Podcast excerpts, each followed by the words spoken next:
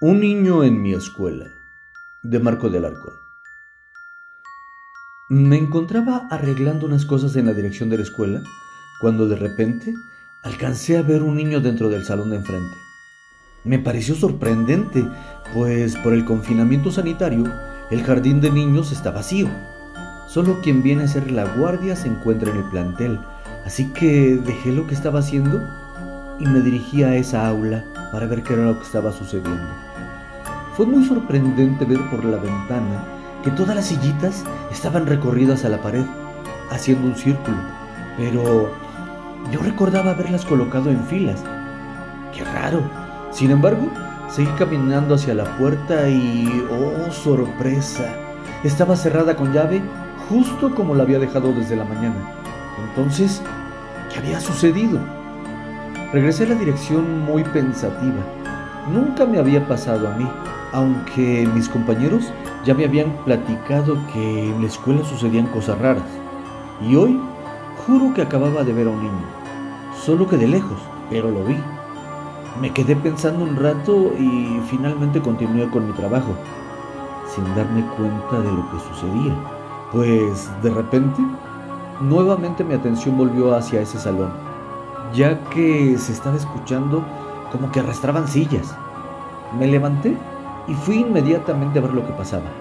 Entonces un frío recorrió mi cuerpo, pues al asomarme por la ventana, las sillas estaban ahora regadas por filas. Corrí de regreso por mis pertenencias, cerré y me salí lo más rápido posible. Hasta ese momento me di cuenta de que se sentía un ambiente muy raro. Lo confirmó el columpio que se estaba moviendo solo en los juegos infantiles. Así que traté de ya no pensar en eso reporté que ya había terminado mi guardia. Afortunadamente, pocos días después me llegó la notificación de cambio de escuela. Fue un gran logro salir de allí sin haber visto o presenciado más situaciones raras. Sin embargo, todavía tenía que regresar a entregar documentación y dejar todo en orden. Ni modo, de la última visita no me escapaba. No obstante, al ir rumbo al plantel, me enteré que para evitar estar viajando, una compañera se había ido a vivir a la escuela y estaba allí con sus hijos, una niña de unos cuatro años y un niño de seis. Eso me dio mucho valor, pues no estaría sola, así que llegué con más confianza. Entré a la escuela y me dirigí hacia la dirección. Allí se encontraba trabajando mi amiga. La saludé y alcancé a ver a sus pequeños jugando en el patio. Mientras platicamos, empecé a juntar mis cosas y de pronto sentí que algunas de ellas faltaban. No las veía por ningún lado. Por lo tanto, le pregunté a mi amiga si ella sabía algo. Me comentó que efectivamente eso que buscaba lo había llevado al almacén, pero que tuviera cuidado, pues también había movido el contenido de allá para hacer más espacio para la cama en donde se estaban quedando. Sin problema me fui al almacén y ciertamente encontré todo un poco revuelto, así que me tardé en ubicar lo mío. Cuando estaba completamente concentrada recogiendo, empecé a sentir que un aire frío recorrió mi cuerpo. Mi piel se puso chinita. Entonces, los objetos que estaban a mi alrededor se comenzaron a mover, tanto pequeños como grandes. Sin darme la vuelta y sin pensarlo, le dije, no, no, no, no, no. No estés dando lata aquí. Estoy muy ocupada. Vete a jugar con los niños al patio. Los objetos se dejaron de mover. Mis nervios empezaron a tranquilizarse y la calma volvió. No supe de dónde había sacado el valor para hacer eso, pero ahora estaba preocupada, ya que lo había mandado con los niños.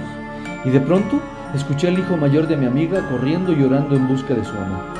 Salí pronto a ver qué sucedía y mientras me dirigía a la dirección, alcancé a ver a la niña pequeña jugando con alguien, pues ella tiraba la pelota y sin que hubiera un desnivel ni otra persona cerca, el balón regresaba rodando. Entré a ver a mi amiga, ella se encontraba abrazando a su hijo al tiempo que le decía, quédate aquí conmigo hijo, juega aquí. Al ver que todo estaba bien, regresé al almacén y cuando atravesé por el pasillo, alcancé a escuchar unas vocecitas que divertidas platicaban. Al tiempo que veía la pelota rodar hacia la niña, se me heló el cuerpo, pero lo que quería era salir lo más rápido de allí, así que continué juntando mis cosas. Fueron varias las vueltas que di del almacén hacia la dirección, y en todas ellas vi a la niña jugar alegremente con alguien más, pues escuchaba cómo reía al tiempo que pedía que le devolvieran la pelota, y nuevamente era testigo de cómo volvía ella. Terminé lo más pronto que pude. La angustia me envolvía. Le mostré a mi compañera todo lo que dejaba y lo que me llevaba, a la vez que le comentaba que pasaría a ver a nuestra jefa para hacer la entrega en documento.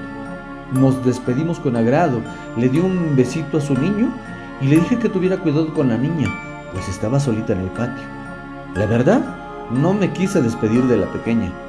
El miedo me empujaba para salir de allí, así que tomé mis cosas personales y recorrí lo más rápido que podía el corredor que lleva a la puerta.